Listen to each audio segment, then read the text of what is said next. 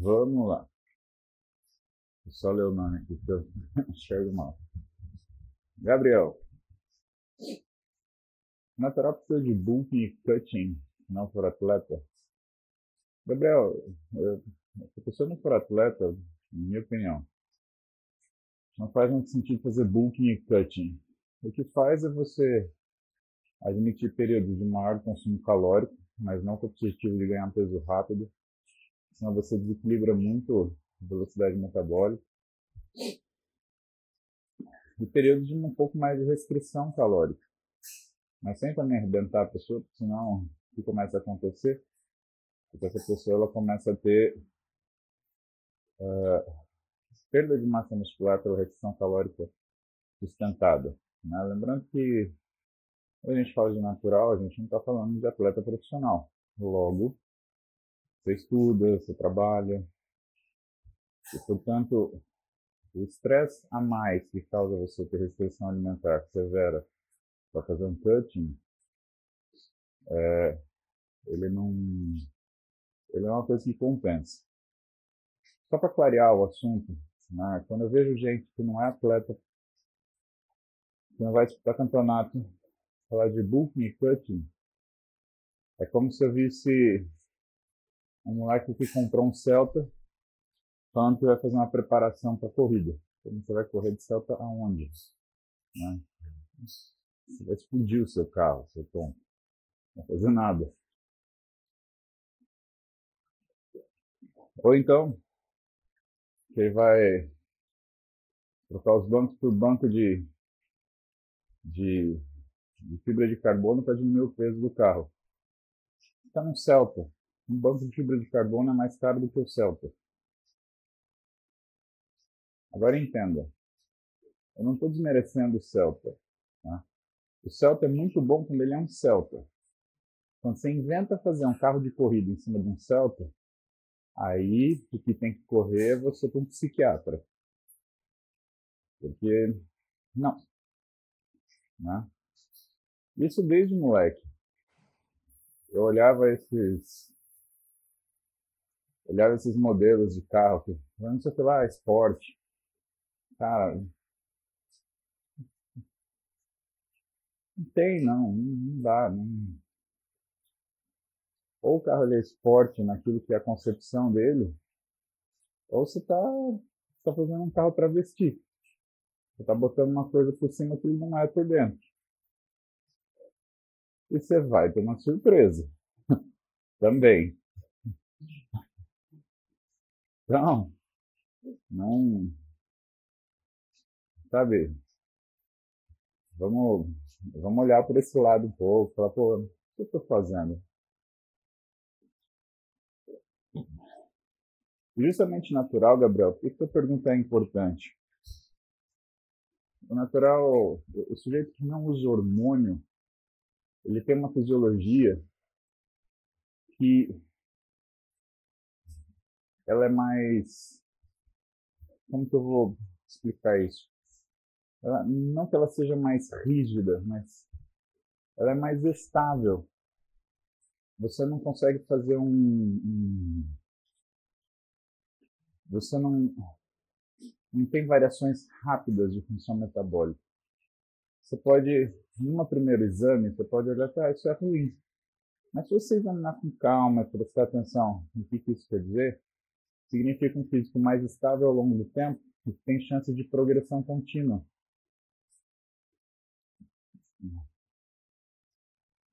Na década de 90, quando o pessoal começou a estudar de uma forma mais intensa o tratamento de crescimento infantil que tinha deficiência de GH com GH, o que, que alguns estudos mostraram?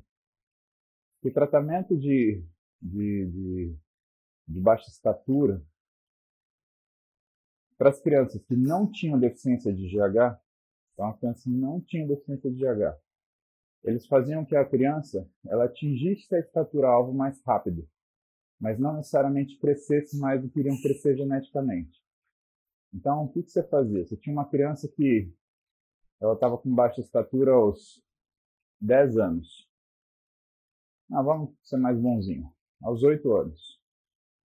E ela tinha uma, pelo cálculo que você fez, o canal de crescimento dos pais dela, vamos supor que ela tinha 1,30m aos 8 anos. Pelo, e o pai dela tinha 1,70m e a mãe 1,55m.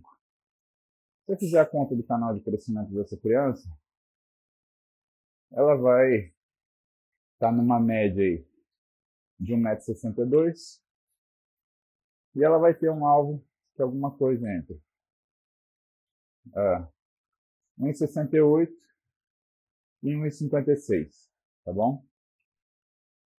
Então vamos falar que essa criança ela podia chegar a 1,68m. O que, que acontecia com essa criança que tinha os pais baixos? Ela tinha uma baixa estatura, não que ela tinha uma baixa estatura por doença, mas ela tinha porque a constituição dos pais dela, porque o canal de crescimento, ele era de uma média de altura menor. Ó, eu cheguei a 100 batimentos já.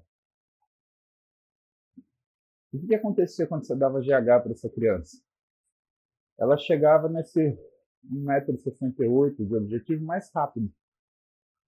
Mas ela não passava disso. Então, o que, que era esse tratamento? Ele fazia o ajuste da velocidade de crescimento. Vamos supor que ela ia atingir, sei lá, 1,68m com 19 anos de idade. Ela atingia com 15, tá? Por que eu estou explicando isso para você?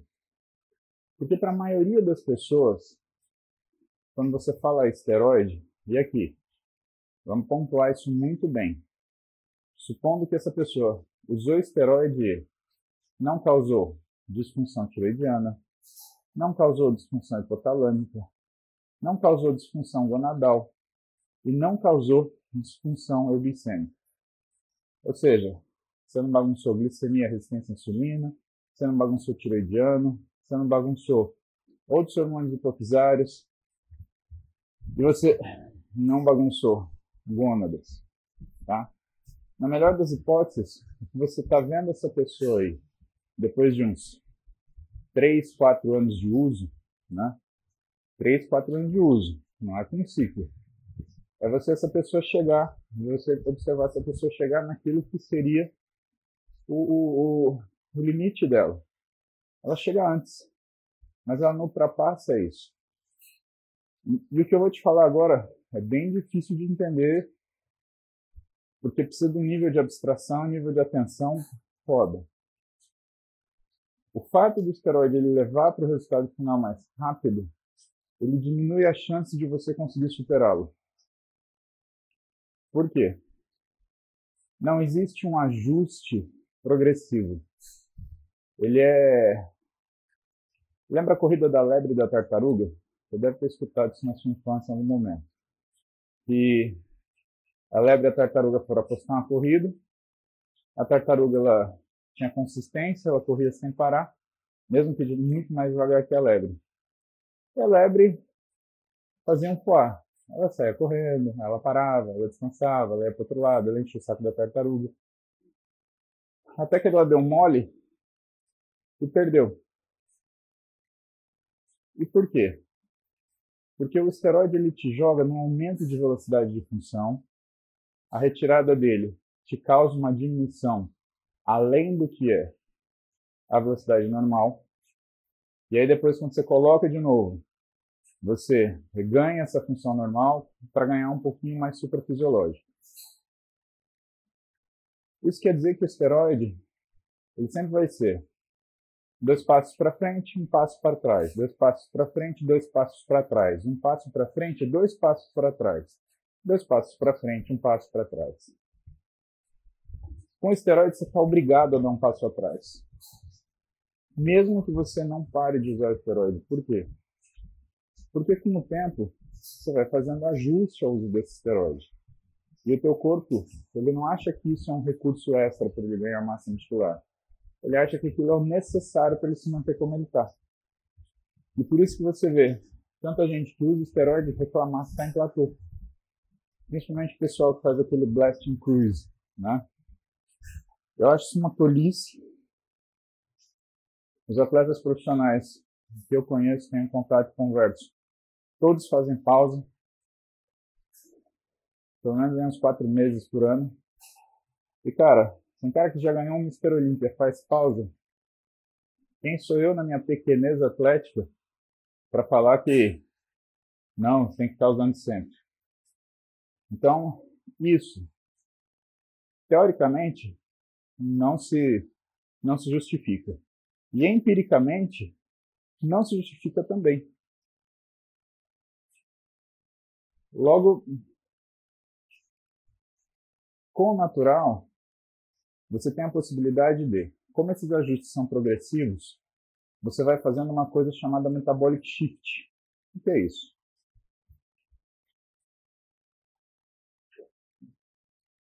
O teu físico ele vai entendendo aquele passo como se fosse, em algum momento, a distribuição natural daquele físico. O que você mais vê depois que o cara usa esteroide, por exemplo?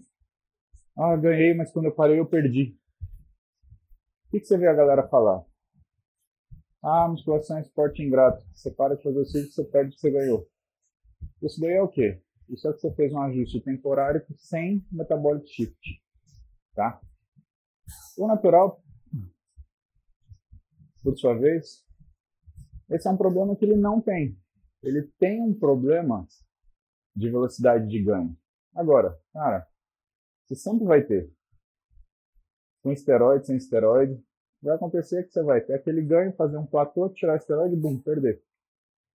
Agora, o natural, como ele tem a chance de, sem esteroide, né, ele tem a chance de fazer esses ajustes progressivos, o físico ele ganhar essa essa essa capacidade progressiva, o que acaba acontecendo é que o cara que é muito regular e faz as coisas muito certinha, ele tem uma no longo prazo, ele tem a chance de fazer um físico tão bom quanto, às vezes até melhor, sem tantas indas e vindas, entendeu? Grande Loss. Bom dia, Loss. Faz falta você por aqui, Loss. Então, se a genética for ruim, com esteroide ou sem esteroide, meu amigo, vai ser difícil. E sem esteroide, natural que nem a gente está falando, se você começar a criar bulking e cutting, você começa a criar perturbações do seu equilíbrio metabólico que vão fazer com que você tenha, às vezes, que dar passos atrás, enquanto você poderia dar passos pequenos à frente. Pensa que quanto maior o passo à frente, maior também será o passo atrás. Musculação, Gabriel, necessariamente é um processo devagar, não é uma coisa. Uh, você tem grandes saltos. O que pode acontecer de causar grandes saltos é quando você muda determinados estilos de treinamento. Então, vou te dar um exemplo. Em vez de você fazer bulking cutting, você trabalha um ciclo de treinamento. Uh, o que faz eu ter um salto na minha qualidade física, por exemplo? Parar de treinar alta resistência anaeróbica que eu faço e começar a treinar força. Então lá, eu postei para vocês ontem meu treino de perna. Né?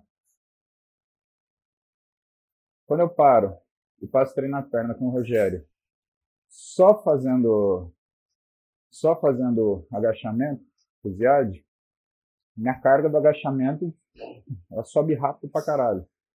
E logo depois que essa carga sobe, o meu físico já muda, já responde. Você fala, ah, seu físico responde rápido, você tem genética boa. Nada a ver com isso. É que um estímulo tão forte que o físico ele é forçado a mudar.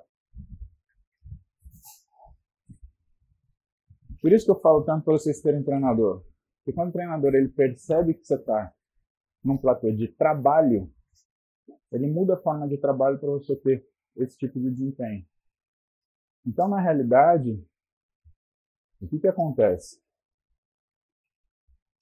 Ou o que, que a forma mais fácil de você realizar um bulking ou cutting que funciona? E aí, o que, que é bulking?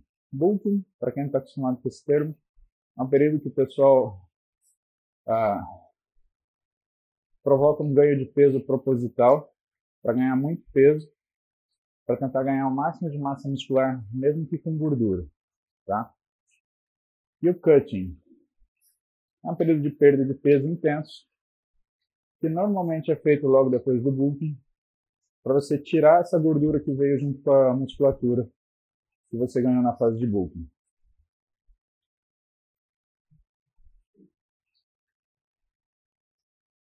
Então, o que, que faz sentido quando você fala de um cara natural para fazer isso?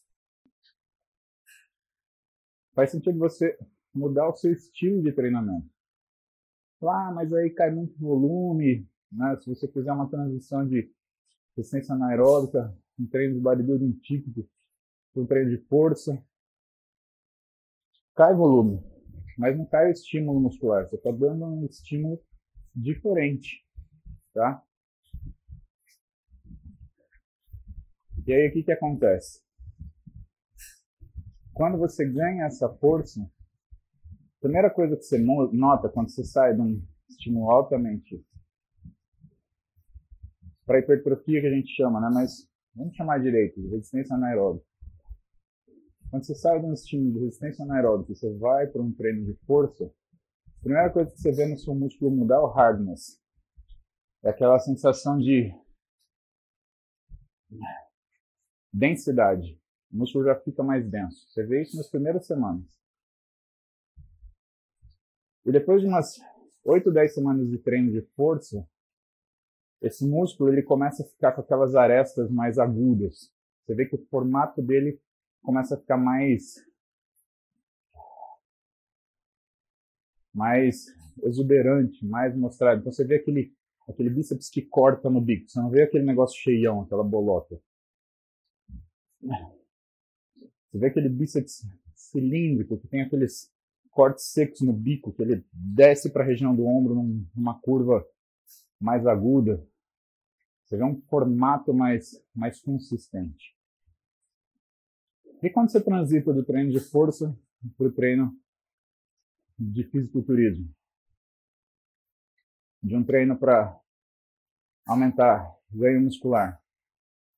Aí o que você vê é esse formato, que é extremamente uh, bem definido, no sentido de você ver contornos mais definidos, né? Vê um músculo que tem contornos mais angulosos, né? Vê aquele músculo que Parece uma peça de Lego que alguém encaixou. Você percebe uma volumização desses segmentos. Então, para mim, bulking e cutting, no sentido de você engordar para depois tentar emagrecer, é perda de tempo, velho. Não. Até porque a galera costuma gostar do bulking, você come merda pra caramba. E aí fica com aqueles físico bolachudo que tá mais para obeso do que para para cara que treina. E aí vem aquela famosa frase, né? Não, eu tô em off. Não, você tá em never, né? Olha para você, olha para você e acha que você precisa fazer um tratamento de saúde, né? Você está claramente com uma síndrome metabólica. Você precisa sair do never para entrar em off, né? Uma hora eu posto para vocês uma foto de off vocês entenderem. O off, para o atleta profissional, ele é 10, 11% de gordura. Se você, quando olha, você acha que ele está gordinho, por quê? Porque nesses 10, 11% de gordura, aliás, esses 11, 12% de gordura, ele tem um nível de retenção maior. E retenção não é gordura. Isso é outra coisa que os malandros em Never também falam, né? Eu tô retido com aquela puta pança. Porra, meu, você tá retendo com o Amazonas nessa barriga aí, então. Reteu o Rio Negro e o Rio Solimões, porque que água é essa que você tá retendo? Né? É, quem é esse cara? Bulking pra vida toda. É um fordinho da musculação.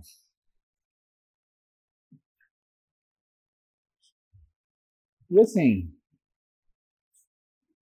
mais difícil, quando você é natural, é você. Criar um físico que tem uma característica, então você olha para ele você percebe que é um físico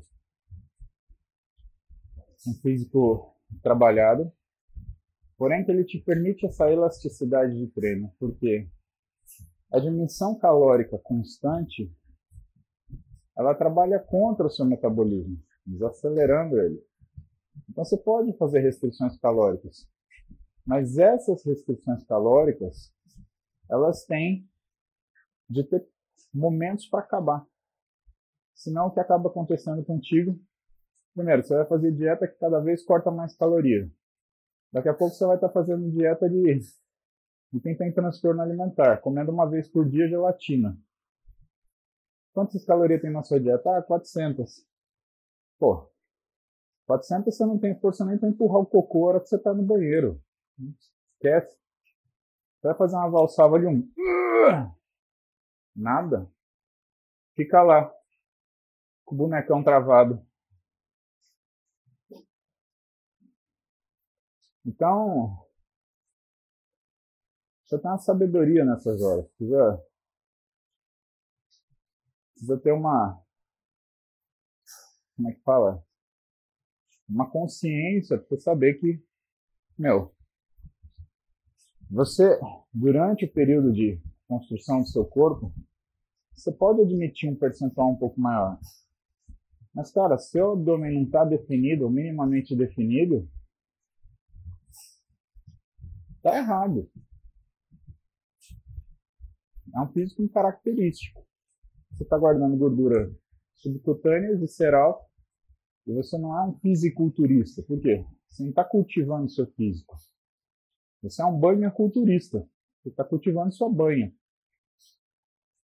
E nisso eu sou, eu sou muito rigoroso. Né? E a diferença que tem que se tratar? Uma pessoa que não é atleta e uma pessoa que é atleta um atleta, para mim você já não precisa, você não tem que ficar convencendo. Cara, para fazer isso aqui. Ah, mas talvez não, não. Mas talvez não. Se é atleta ou se não é atleta. Né? É a mesma coisa que soldado e os caras que jogam airsoft. Né? Você é soldado, vai estar com um fuzil na tua mão. E assim, a ordem é clara. Você está no seu quarto de hora na guarita, pulou o muro, chumbo. Não tem conversa. Se você joga airsoft, aí você está sujeito às regras do jogo. Mas então é um jogo. Vida real, aí é outra conversa. Outra conversa.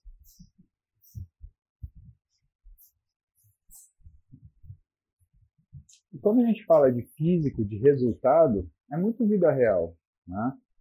O atleta, então, ele não tem essa possibilidade de você debater é, se ele gosta ou se ele não gosta. Ele tem que fazer o que ele tem que fazer. Se der sorte de ser uma coisa que ele gosta de fazer, ótimo. Se der azar de ser uma coisa que ele não gosta de fazer, azar militar. Essa é a missão. Faça. Ponto final. Essa pergunta parece boba, mas ela é importante. Então, o Matheus pergunta: Sou zero academia, nunca fiz, tenho físico magro. Como faço para ganhar massa muscular e ficar forte?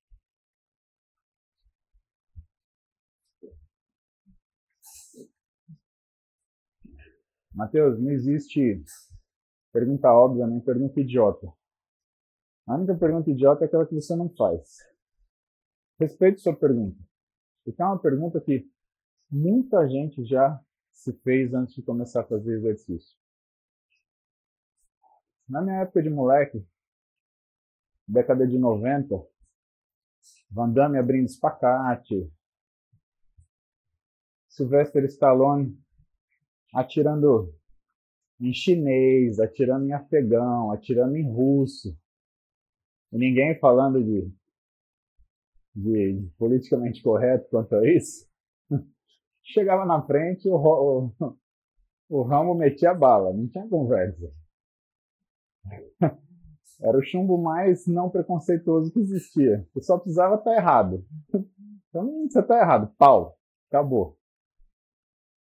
Na minha época, o que, que era muito falado? O pessoal falava assim: ah, eu preciso ganhar um pouco de corpo, vou comer um pouco mais.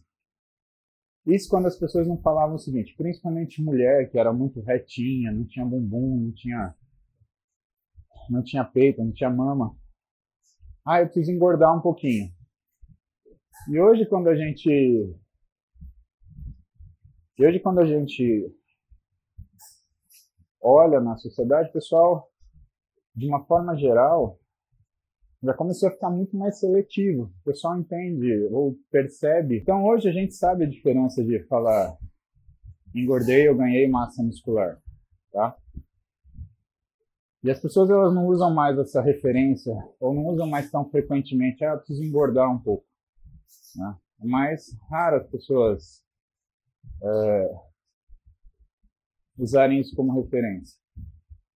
Primeira coisa que você tem que saber, então, Matheus, é o seguinte: será que você está na condição é, fisiológica da tua musculatura? Primeira coisa para você fazer isso é comer direito, antes de fazer exercício, tá? Então, primeiro passo: nutricionista vai redistribuir tua alimentação, vai ajustar e você vai falar para ele: ah, eu quero melhorar meu perfil corporal. Isso vai te trazer para uma situação fisiológica. O que seria o seu físico simplesmente se você comesse direito ou comesse para isso.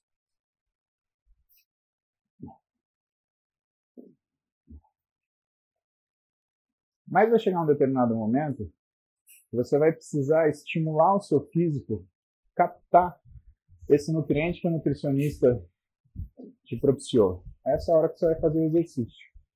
Então, o nutricionista, ele te dá o quê? Ele te dá o nutriente. E o treinador, ele faz o quê? Ele cria um estímulo muscular que obriga esse nutriente a ser fixado na tua musculatura esquelética. Então, é isso que é o, a grosso modo, você ganhar massa muscular, ou você construir o seu físico. Você ter dois caras trabalhando junto, onde um ele te oferece um material de construção e o outro fixa esse material de construção onde você quer construí-lo. Muita gente treina e não entende esse conceito. Por que eu falo que não entende esse conceito? Porque faz dieta completamente dissociada daquilo que é a, a, o objetivo dele. E mais ainda, não tem relação nenhuma com o que é a, o treinamento que ele está fazendo. Então, o médico, Ricardo, o médico ele vem aí para garantir a segurança do processo, ele vem aí para interferir numa eventual lesão. Ele vem aí para fazer uma investigação quando tudo está aparentemente correto. E só que não está existindo resultado. Ele vem explicar por que, esse resultado não está existindo, para o nutricionista e o treinador eles conseguirem tomar atitude. Ou quando ele descobre um diagnóstico que impede que esse sujeito ele tenha evolução. Eu, eu vou ser muito sincero com você. É, o médico não é uma, uma situação essencial no processo. O treinador e o nutricionista são. Isso quer dizer que eu sei meu lugar, entendeu?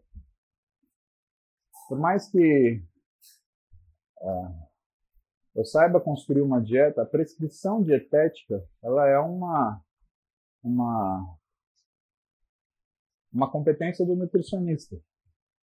Por mais que eu saiba de treinamento, aplicar esse treinamento, orientar, prescrever, é uma competência do profissional de educação física.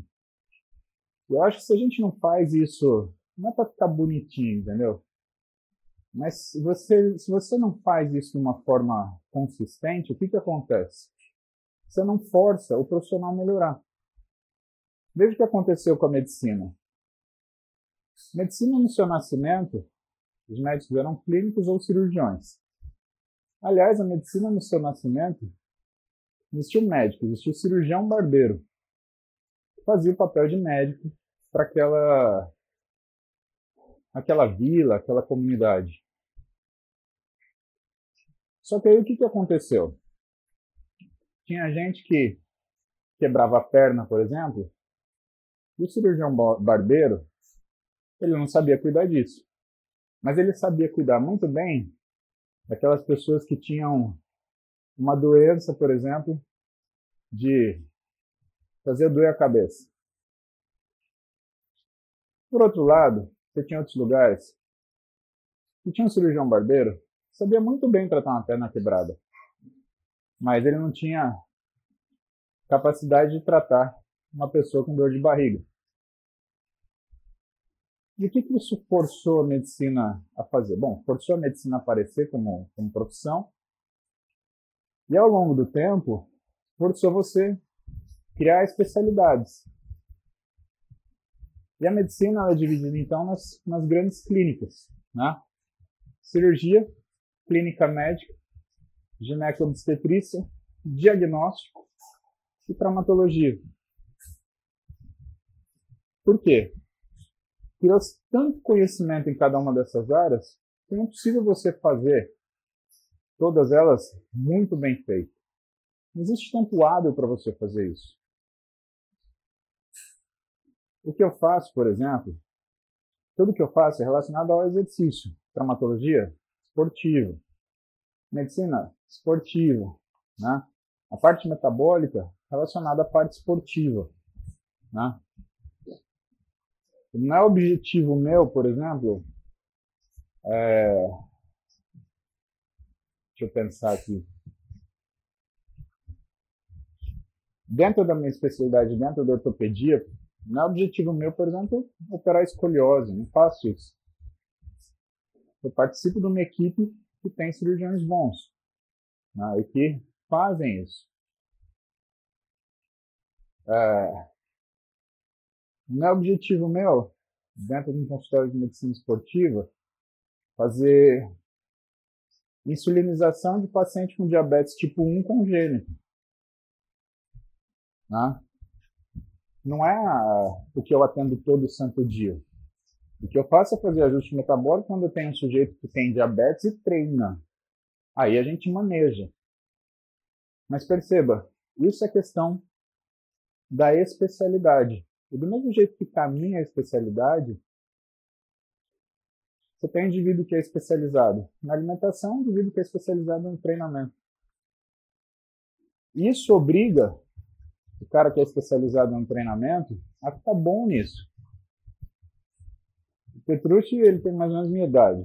Na época que a gente começou a treinar, né, você tinha um profissional de educação física que até era contra a musculação. Marília tinha. Que falava que não crescia, que falava que ficava duro, que não perdia elasticidade. E era muito difícil você encontrar um cara que fosse especialista em hipertrofia muscular. Hoje não. Hoje você tem caras que são especialistas em treinamento de desempenho, ganho de massa muscular e hipertrofia. Né? Pega o trabalho do De Salles dentro do treinamento de força. Já trouxe o aqui. Volta e meia eu posto o livro dele para vocês como referência na, na, na área. Né? E eu acho que a educação física logo ela vai apresentar isso. A nutrição você tem especialidades. Né?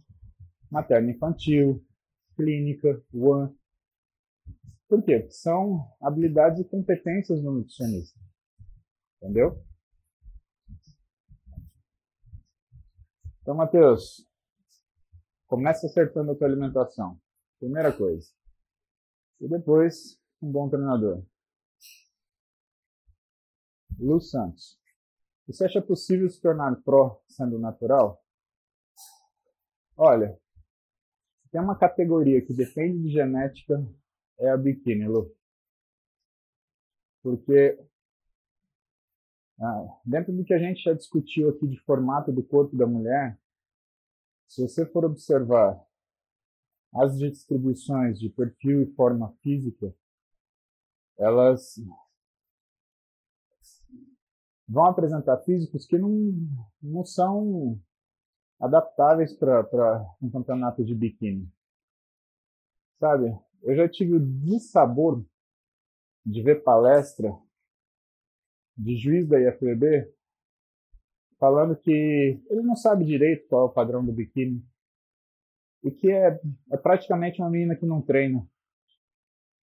Cara, quando eu vi um juiz da IFBB, que é um cara que tem que julgar isso, é um cara internacional, tá? Não é brasileiro, não.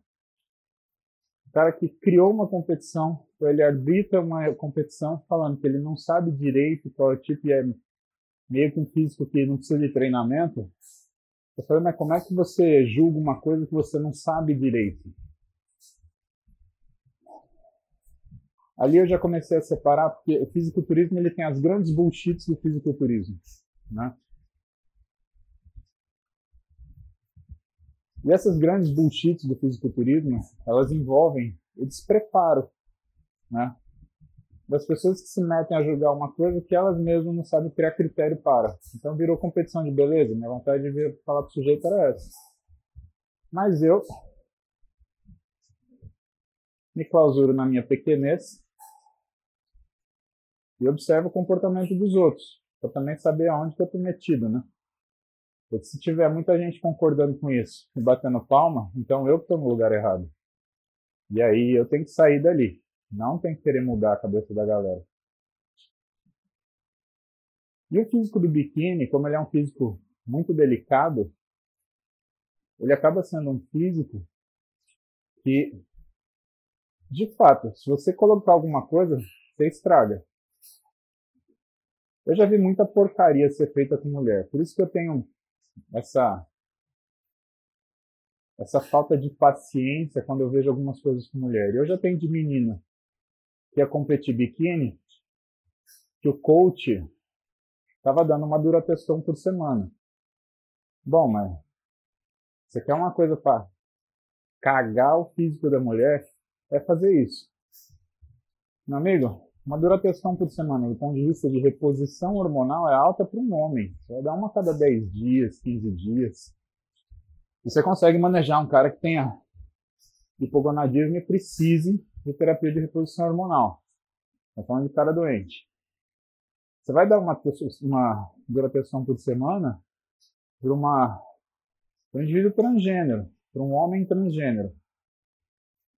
Já expliquei isso para vocês? Quando a gente fala de Transgênero, você fala transgênero para identificar que é a pessoa mudando de gênero. E o gênero que você comunica é o gênero alvo. Então, homem transgênero é uma mulher que está mudando seu gênero para masculino. Tá? Então, quando você está fazendo um homem transgênero, você está fazendo um tratamento para um homem transgênero, aí sim você pode usar uma duração por semana. Mas não para uma pobre uma menina que está querendo ser biquíni. Ela não vai ser biquíni, ela vai ser tenda de circo, vai ser barril, vai ser qualquer outra coisa. Então, para uma categoria, o próprio juiz central internacional, ele fala que não tem certeza se é uma coisa que precisa de treino. Você falar para mim, perguntar para mim, você tem que ir natural ou não, me preocupa demais, porque é, Quer dizer que o excesso de treino vai te fazer fugir do padrão que eles querem. E, portanto, se você colocar esteroide nisso, a chance de detonar teu físico vai ser muito grande. E aquilo que eu te falei. Eu acho que a, a categoria biquíni é a categoria que faz mais sentido na, na, na, no fitness feminino. Em segundo lugar, o wellness, tá? Por quê? o biquíni é a forma genética da mulher refinada. E o wellness?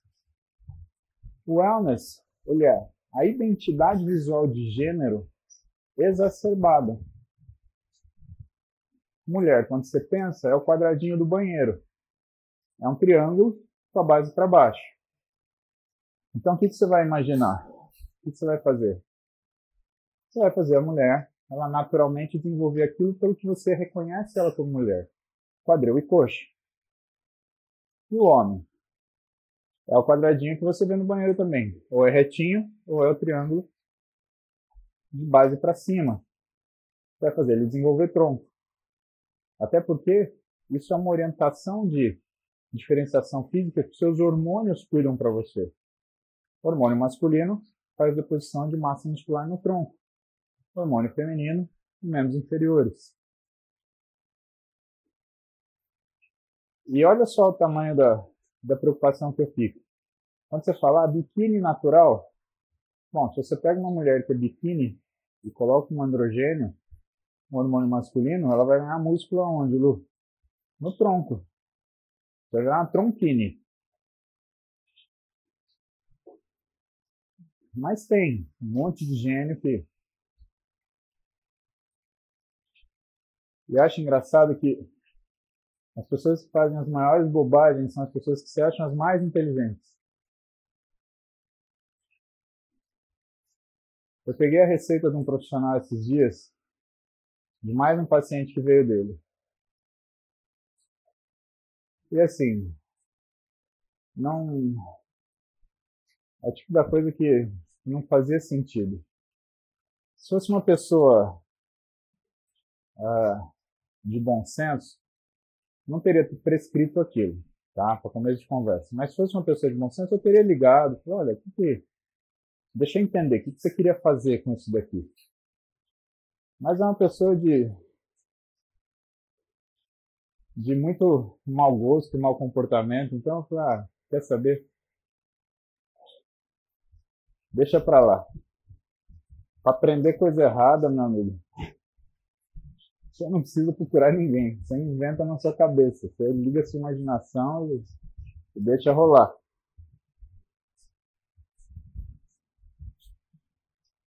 E essas pessoas são as pessoas que mais. Eu sou expert, sou isso, sou aquilo. Uhum.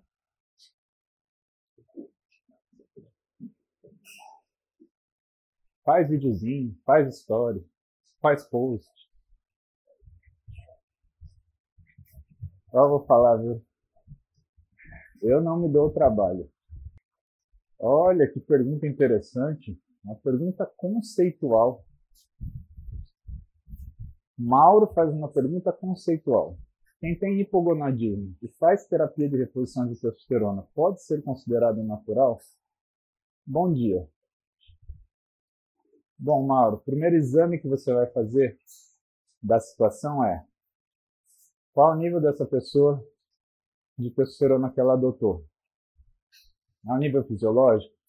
Está falando de um cara que fica entre 450 e 700 de testosterona? Numa primeira, numa primeira visão sobre o assunto, você fala assim, ah, a testosterona é fisiológica, está em nível fisiológico, então sim, você pode considerar como natural. Porém é diferente. Quando uma pessoa faz TRT, por exemplo, dependendo do método, mesmo que ela tenha uma testosterona fisiológica, não dá para você dizer que ela é natural. Vou te explicar por quê. A gente tem picos de liberação de testosterona durante o dia. A gente libera durante o dia todo, mas a gente tem dois grandes picos. Dois terços da nossa testosterona é liberada pela manhã, um terço no final da tarde. Isso quer dizer que sua testosterona ela não é alta o tempo inteiro. Ela é alta por alguns minutos. E ela cai, fazendo com que você tenha a secreção de hormônio de uma forma pulsátil. E mesmo o esteroide, né, o hormônio esteroide, né, o hormônio sexual, ele é secretado de forma pulsátil. E ele depende dessa variação para ativar a pulsatilidade dos liberadores de hormônio que ficam no seu hipotálamo, na sua hipófise. No hipotálamo, que é o relé do seu corpo, ou seja, ele é o órgão que tem a sensibilidade sobre tudo que está acontecendo, e a hipófise que é a glândula mãe, que controla todas as outras. Quando você tem uma testosterona, é, como é que fala? Uma testosterona sintética, né? essa testosterona ela não tem esse comportamento. Então, se você usa uma testosterona injetável e você está com uma, uma testosterona média de 450, né? Isso faz com que você, na realidade, tenha esse nível constante o tempo inteiro. Isso não é fisiológico. Então, mesmo tendo uma quantidade fisiológica de hormônio, você não é, não é natural. Porque o comportamento dessa testosterona não é natural. Se você migrar, por exemplo, de uma testosterona de gel transdérmico, ela é mais estável e ela não faz pico, mas também não é natural. Então, muito importante a tua pergunta, porque essas diferenças pequenas são diferenças. Pessoal, muito bom papo, mas eu preciso ir aqui.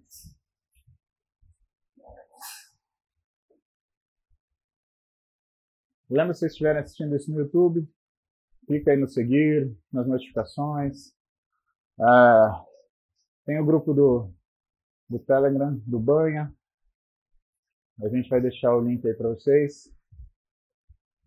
E aí, conforme vocês forem participando, a gente vai orientando os conteúdos. Beleza? Um beijo para vocês. Ótima sexta.